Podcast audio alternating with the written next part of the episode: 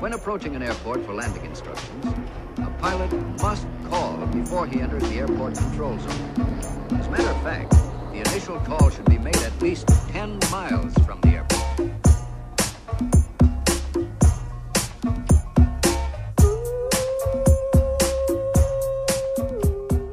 Como é que é, maltinha? Daqui é a vossa amiguinha Bumps. Bem-vindos ao primeiro episódio de Fuso.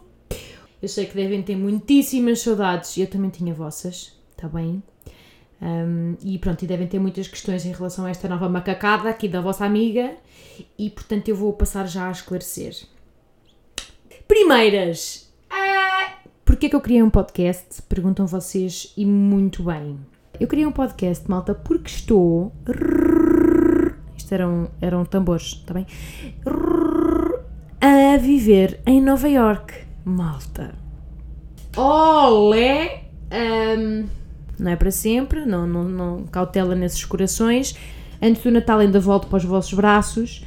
Uh, mas vim cá passar uma temporada, vim cá aprender, e não quer dizer que em Portugal não haja oportunidades de aprendizagem, mas aqui, como direi, está la creme de la creme, estão muitas das pessoas que eu mais admiro na minha área, e então cá estou, pronto. Pronto, e o que é que eu pensei? Eu não vou andar a publicar muitos vídeos, a minha prioridade não é essa para já, mas também não queria digamos, cortar a nossa fantástica relação umbilical. Portanto, achei que era. Ai, o barulho desapareceu. Olha que maravilha. Vocês não estão a ver aqui no sítio onde eu estou neste momento, volta e meia, surge todo um som que parece o magma, parece lava a revolver as entranhas da terra, treme-se-me o chão, treme-se-me tudo. Não, não, não consigo perceber o que é. Mas pronto. Porquê que eu escolhi o nome Fuso? Porque vocês sabem o quanto eu admiro esse magnífico fenómeno da natureza que é a diferença horária, não é? Portanto, reparem que neste momento são 4 da tarde aqui e aí são 9. Portanto, o vosso dia já aconteceu 5 horas mais à frente.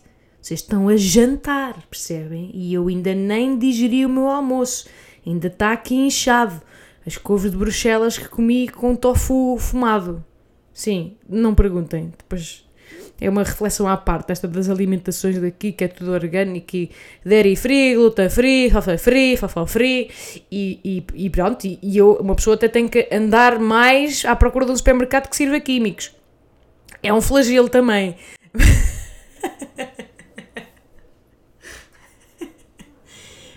Estão-me a ouvir bem ou não? É que este microfone é um pouco estranho, parece. Eu acho que os pés parece que ainda os estou a cuspir. Eu não estou a ouvir, portanto, depois vou ter que ver na gravação se estou a mandar as carras nos pés. No. Vou tentar que, que, que não, mas pronto, depois vocês logo me darão o vosso feedback técnico a esta, a esta macacada, está bem?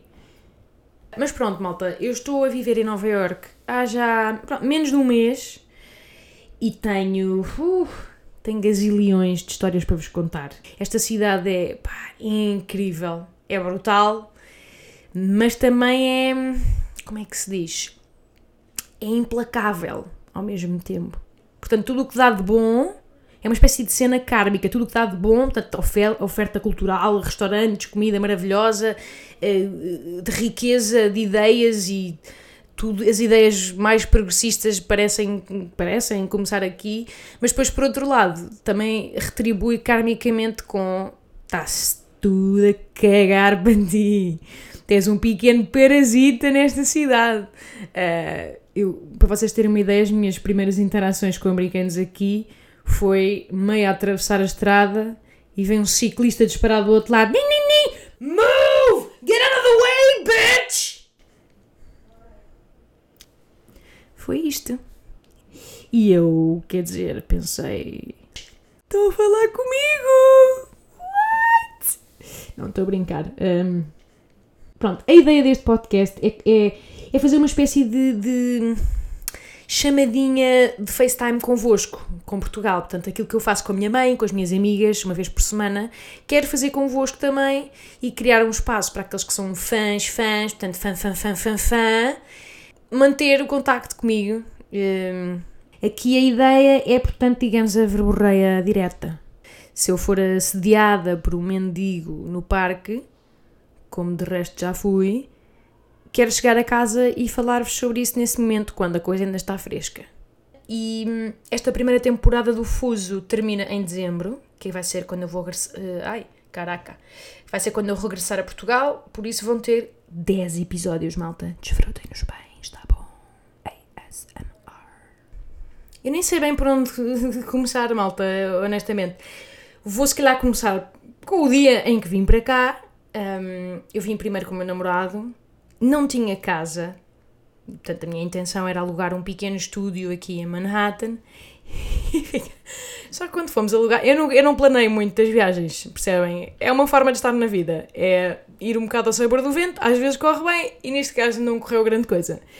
Então já não encontramos hotéis para ficar e tivemos que ficar num hotel. Epá, não há palavras para quão medonho. Chamava-se Meadowlands Bio Hotel. E estou a falar assim em latino porque 100% do staff era latino e acredito que os donos também. Vou repetir. Meadowlands Bio Hotel. O que, que era o Meadowlands Bio Hotel? Que reparem que tem bio, que é view, que é vista, no nome. E a vista dava para, portanto, entulho. Era um viaduto era parque de estacionamento, era para aí 17 fábricas no horizonte, era esta a vista do menino. Calma. E depois a decoração, que parecia um puticlube, não há outra forma de dizer, aquela carpete que nunca foi lavada na vida e que deve ter aí 17 DSTs, com aqueles padrões meio cornucópia, meio sêmen, mas não sei, não sei, é sinistro, era assim. isto. E era em New Jersey, porque já não havia hotéis a menos de 500 euros por noite em Manhattan. E estava um pouco fora do meu orçamento, compreensivelmente. Então ficámos. E a questão é, eu não tinha marcado nenhuma visita a nenhuma casa em Lisboa, porque, malta, o mercado imobiliário em Nova York é uma fucking selva. Isto é muita gente, são muitos milhões de pessoas, todos encafuados nos mesmos metros quadrados. Portanto, quando a procura é tanta, a oferta não sente necessidade de se melhorar ou aperfeiçoar. O que é que eu quero dizer com isto? Vocês não têm noção dos buracos que a vossa amiga foi ver. Um estúdio é basicamente um quarto uh, e uma casa de banho. Um quarto que às vezes também é semi-sala, é assim um híbrido, estão a ver? E é o que há mais cá porque há pouco espaço, portanto eles dividem um andar, dividem em cinco, cinco estúdios se for preciso. A questão é que aqueles, aqueles edifícios girados que nós vemos nos filmes com as escadas de incêndio e não sei o quê, muito giro, sim senhora.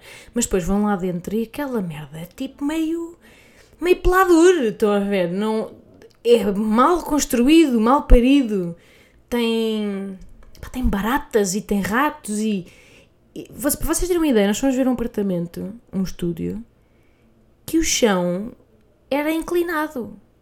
Como é que eu vos ia dizer isto? Era um, há um episódio de How I Met Your Mother que fala disso, que era da Crooked House, e era aquilo. Portanto, estava a inclinar para a esquerda. Se punha um carrinho de brincar cá na ponta, vinha cá a dar cá abaixo sozinho. Estão a perceber o que isto quer dizer? Uma pessoa adormece na cama e não só acorda no fundo da cama encostadinha à aresta, como tem o sangue todo na parte esquerda do corpo. Tem o, a parte esquerda da boca toda inchada, o, a, o pé esquerdo tipo com elefantias, não sei, é absolutamente surreal. Mas a malta compra isto. Há, há pessoas que se, há pessoas que pagam brutalidades para este tipo de pronto, de antros, compreendem? Mas pronto, isto para vos dizer que eu não trouxe nada reservado porque eu sabia que tinha que ver. Tinha que ver o espaço e só depois tomar uma decisão, porque apesar de tudo, três meses de uma vidinha Não precisa de ser de todo um luxo, mas tem que ser, sei lá, tem que estar vedada à janela. Pronto, é aí que eu ponho o meu limite. É tipo que não, que não seja ao ar livre. Como de resto vi. Bem, mas pronto, quando nós chegámos, eu vinha com a pica toda, fartei de mandar e-mails, fui ao Craigslist, que é um bocado como se fosse um, um inventário de ofertas sem agência, sem comissão de agência. E malta, numa semana tentaram me enganar pai quatro vezes. A dizer, oh, tudo por WhatsApp, oh, send me your money and uh, we secure the apartment for you.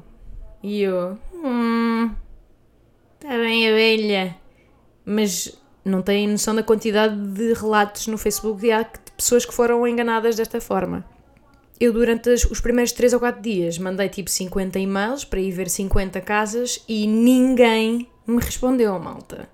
Ao que eu pensei, se calhar esta menina vai aninhar-se ali num cantinho Times Square e aquecer-se com, com a eletricidade dos painéis. Pronto, é isto.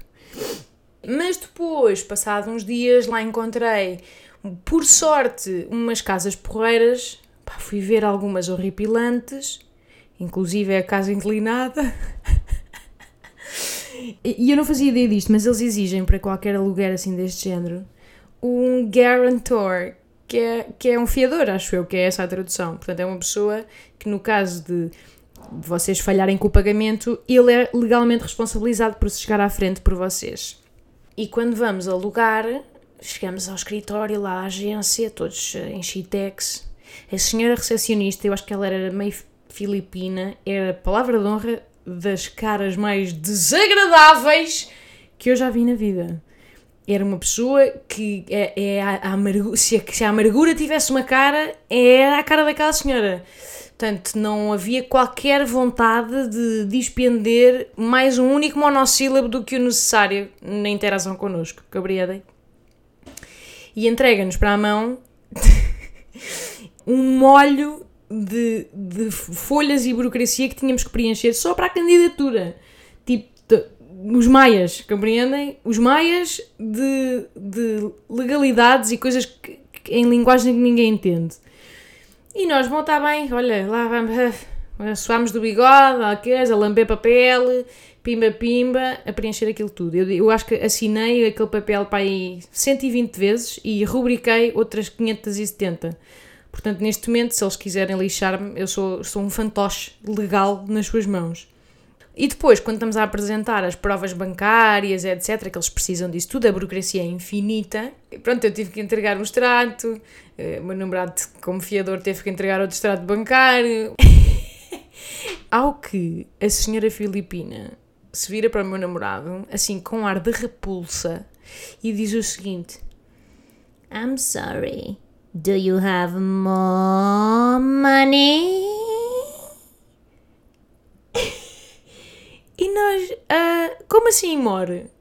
Então não chega. There is no more, but uh, it's enough. Tínhamos dinheiro suficiente para assegurar estes três meses, não é? Não vamos ficar para sempre. Ao que ela nos diz: The guarantor must have a hundred times the price of the rent in his possession. Portanto, o que ela nos diz. Eu não sei se vocês compreendem que o que ela está a dizer é que o meu namorado, como fiador, tinha que ter na sua posse 100 vezes o valor da renda. Portanto, eu tenho vergonha de vos dizer quanto custa este apartamento aqui, mas vamos imaginar uma renda em Portugal uh, de, cento, de 1800 euros. Ele tinha que ter 180 mil biscas na conta. Malta, ninguém possui esse valor na conta. Quer dizer, eu não sei o que é que vocês se dão, mas eu pelo menos não me dou com pessoas que possuem esse, esse montante avultado nas contas. Não, não, não. Ninguém. Juro-vos. Tive, eu tive a, a lamber a minha lista telefónica e a perceber que, pelo menos assim a pronto, não é? Fresquinho na conta. Não conheço ninguém com esse dinheiro não estão a perceber. Nós tivemos um ataque de rir. Quando ela nos diz isto, Do you have ma? Nós tivemos um ataque de riso, tipo, meio, meio desespero. Temos aquela sensação, aquela sensação de sermos num país pobre, tipo, que não pratica este tipo de quantidades. E, e, e o desprezo Só faltava tipo cuspir-nos cuspir os impressos. Que nojo! Portugal, que país pobre! isto. Pá, isto foi surreal. Portanto, eu saí de lá a pensar: nunca na vida vou conseguir uma casa. Pronto. Mas depois eles ligaram-me a dizer: Ah, então, mas se fica só até dezembro, uh, até pode ficar com a casa, precisamos só que nos faça pagamento X, Y e Z. Estamos a falar de depósitos, mais depósitos de segurança, 30 por uma linha, enfim. E eu a pensar: bem, tá, olha, está bem, é, é, o que é. Tipo, eu já eu já estava num, num, nível que era o que fosse o que fosse. Se tinha que ficar a, a viver no buraco, no apartamento inclinado, eu ia, já estava nesse nível. Mas eles disseram: pronto, a casa é sua, se quiser, abrimos uma exceção burocrática e tal. Temos é que receber o pagamento uh, até amanhã. E eu, ok, sim senhor, faço uma transferência. E eles, ai ah, não, não, não aceitamos transferências. E eu, uh, como assim? Capital financeira do mundo? E eles, ah não, só cheques. Cheques. E eu, eh, I'm sorry, the, the paper? Paper cheque? You use paper checks in here? Porque, tipo, malta, vamos lá ver, cheques. Eu não, não tenho memória de nunca ter usado um. Quer dizer, e acho que a minha mãe deixou de usar também já há uns bons 40 anos. Portanto, nem sequer compreendo que ainda se pratica esse tipo de coisa aqui. E eles, ah, either cheques or money order. E eu, money order? Portanto, money order é uma. É, é, é, de uma, é que é tão medieval que nem se compreende. É um papelicho que uma pessoa compra nos correios, como se fosse um título por determinado valor. E eu, bem, está bem, então vou lá aos correios, isto sempre a suar do bigode de um lado para o outro, a tentar a, a, a, correr contra o tempo para conseguir assegurar a casa, porque havia vários candidatos, portanto, se eu não apresentasse estas coisas, eu ardia. E então lá vou aos correios e a senhora diz-me: Ah, you can't. You, I need your social security number.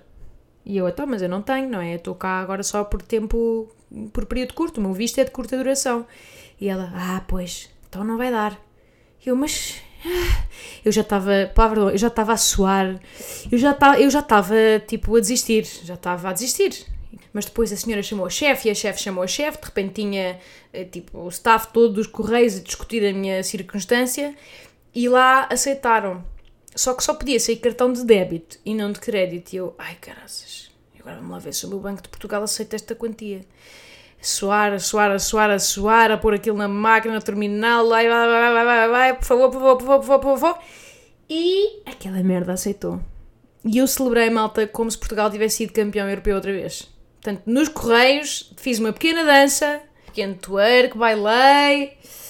E a casa finalmente é minha, malta. E é onde eu me encontro neste momento a gravar este podcast para vós. Eu depois talvez vos mostre a casinha no Instagram faço stories a vocês verem aqui o meu pasquim. Na verdade, bastam tipo dois stories, porque isto é minúsculo, portanto faço um story para um lado e faço uma story para o outro. Isto, uma tour à minha casa demora dois segundos. É tipo, entrem, entrem, portanto aqui tem a sala e. e pronto. Já está. Acabou. a sala tem um sofá, onde eu estou sentada neste momento, que cospe uma cama.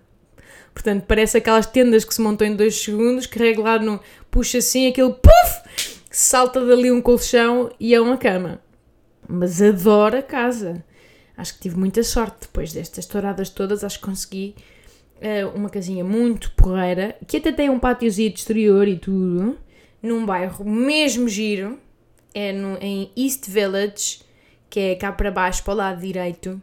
É um bairro giro porque ainda é bairro ao contrário daqueles arranha-céus em que é tudo, ninguém se conhece aqui, ainda as pessoas ainda sabem quem são, olham-se nos olhos, há espírito bairrista, há muitos cafezinhos, muitos restaurantes, muitos parques, muitos maluquinhos na rua, que também é importante em termos de demografia. E estou muito contente. Isto foi, foi suado. Hum.